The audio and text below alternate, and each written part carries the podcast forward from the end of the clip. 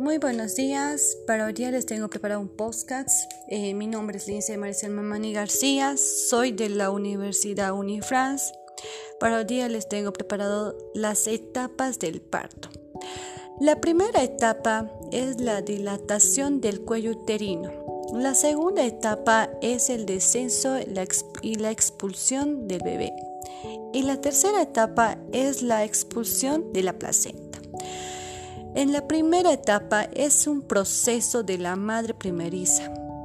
Durante de 12 a, 14 horas, los partos posteriores son breves. La etapa de las contracciones uterinas y constantes frecuentes hace que el cuello uterino se dilate y se prepara para el parto. Casi al final de la primera etapa, las contracciones ocurren a 2 a 5 minutos.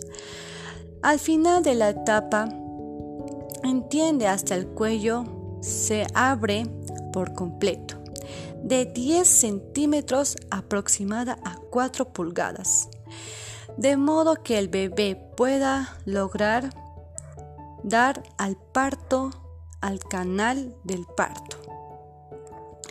La segunda etapa es un descenso del bebé que contiene una duración de, de 2 a 1 hora. Cuando la cabeza del bebé empieza por el cuello uterino, el canal vaginal y termina cuando sale por completo del cuerpo de la madre. Pero después del parto, la placenta de la madre por el cordón ubical hace hay que cortar y sujetar. En la expulsión de la placenta tiene una duración a 10 a 60 minutos.